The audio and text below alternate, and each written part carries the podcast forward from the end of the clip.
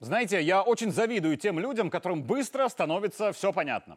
Вчера я был в числе тех, кто подробный взгляд президента на события в России вокруг ЧВК слышал лично, но телеверсию послушал еще уже трижды, потому что ситуация сложная и многогранная. И я завидую позиции тех, кто хотел узнать только, как Лукашенко разговаривал с Пригожиным, и этого им достаточно. Другие выдергивают из контекста тему ЧВК в Беларуси, третьи — роль Путина, десятых интересует, где Шойгу. Но любая правда всего лишь часть истины. Меня зовут Игорь Тур, и я дополню тему. Давайте честно, когда мы читали вал сообщений о походе ЧВК на Москву, в нашей голове рисовалась картинка гражданской войны в мирных городах. Ведь война в Москве значит войну везде, и у нас дома. И сообщения о том, что мятеж закончился, стали триггером нашей эйфории, страха больше нет.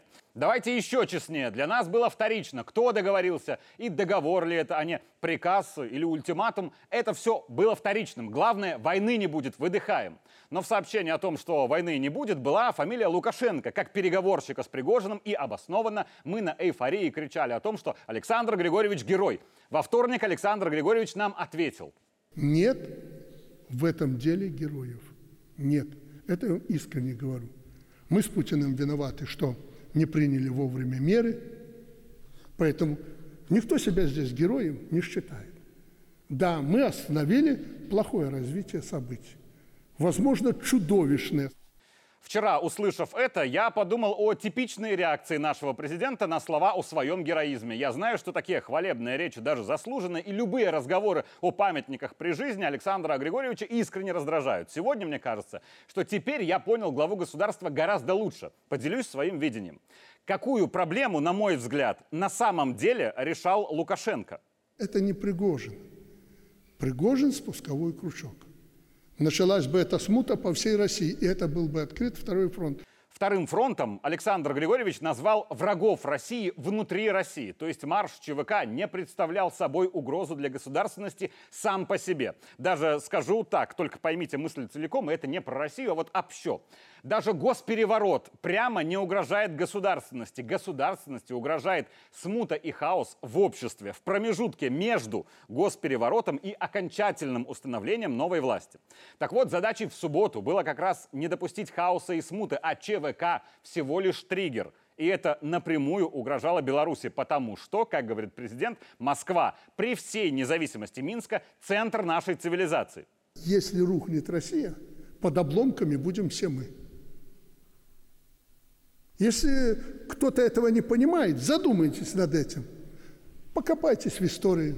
Сейчас я хочу сказать о Путине, которого в либеральных тусовках модно нынче критиковать. Владимир Владимирович был в сложной ситуации. ЧВК Вагнера и Пригожин созданы прямо или косвенно Путиным. И тот, кто правда был приближенным, стал угрозой государственности, горячо любимой Путиным России – но Владимир Владимирович свое очень объяснимое человеческое желание замочить их всех, имея для этого все возможности, подавил, поставив на первое место интересы государства, как и должно президенту. И Лукашенко помог Пригожину это понять или понять заставил. Пусть мне отдадут Шойгу и Герасимова, и мне надо встретиться с Путиным. Я говорю, Женя, никто тебе, ни Шойгу, ни Герасимова, никого не отдаст, особенно в этой ситуации – ты же знаешь Путина не меньше, чем я. Во-вторых, он с тобой не то что встречаться, по телефону разговаривать не будет в силу этой обстановки. Молчит. Но мы хотим справедливости, нас хотят задушить, мы пойдем на Москву. Я говорю, на полпути тебя просто как клопа раздавят. Замочить всех – это самое простое, но это угроза государственности, потому что замочить в субботу всю ЧВК или даже одного Пригожина грозило хаосом и смутой и по всей России, особенно на фронте на Украине, там, где давно есть кого мочить. Но сложность в том, что и не остановить Пригожина, и дать ему дойти до Москвы угрожало хаосом в обществе, что есть угроза государственности. А выполнить требования Пригожина и кого-то отдать – это тоже угроза государственности через хаос в силовом блоке. А вступить Путину в прямые переговоры переговоры с Пригожиным угроза государственности через хаос политический, а отправить на переговоры из Кремля кого-то другого – это угроза государственности через хаос внутрисистемный. Вариантов много, но все угрожают государственности, больше или меньше. И тогда Путин и Лукашенко созвонились, и Лукашенко включился в работу, хорошо понимая все вышесказанное. И понимая, что цель не победить ЧВК и не остановить марш. Конечная цель не проиграть, то есть устранить угрозу государственности для общего отечества от Бреста до Владивостока. Опять батька выиграл. Не знаю, в чем я выиграл. Я такой же участник этих событий, как президент Путин, потому что это наше Отечество. Еще раз повторяю.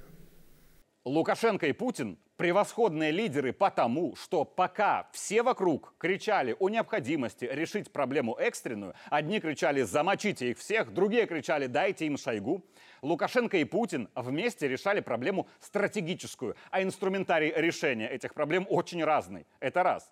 Два. Добавляется сюда и внешний фактор. Но самое страшное для нас, если бы пошла эта смута, на Западе мгновенно бы этим воспользовались.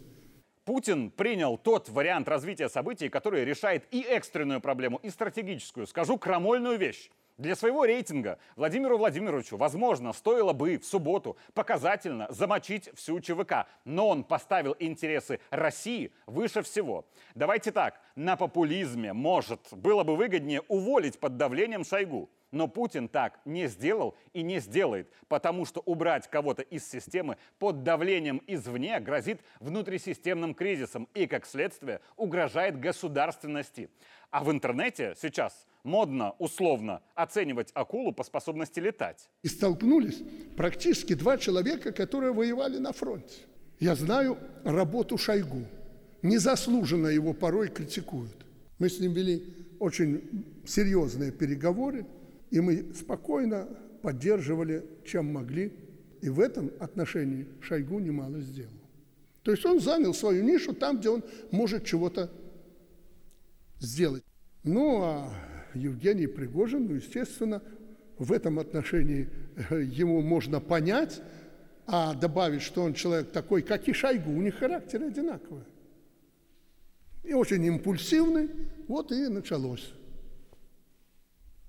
И вернемся к Александру Григорьевичу, который не считает героем во всей этой ситуации ни себя, ни кого бы то ни было. Потому что непринятые вовремя меры всеми привели к угрозе государственности Отечества общего и для Лукашенко, и для Путина, и для Пригожина, и для Шойгу с Герасимовым.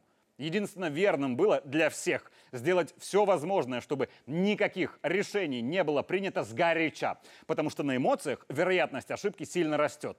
Не надо никого сейчас сажать не надо никого расстреливать. Надо остыть и перевернуть эту страницу. Придет время, если будет необходимо, вернемся к этой истории. Но сейчас надо остыть. Не надо накалять обстановку и кого-то упрекать и необходимость остыть на благо общего Отечества относится и к журналистам, и к блогерам, и просто к неравнодушным людям. Иногда бывает, что искренний, но неверный порыв не дать Родину в обиду очень усложняет Родине жизнь. А перевернуть страницу президент, если вы помните, предлагал и в 2020-м, будучи и заведомым победителем в уличном противостоянии, и уже фактическим. А перевернуть страницу он предлагал не для того, чтобы забыть и не принимать решения, а чтобы принимать их на холодную голову. И чтобы все остальные свои решения приняли тоже остыв. Наше общее отечество теперь ждет того же. Оба наши лидера способны всегда ставить интересы Родины на первое место и, решая проблемы экстренные, не забывают о задачах стратегических. Героев действительно нет, но есть действительно президенты. Меня зовут Игорь Тур, и я дополнил тему.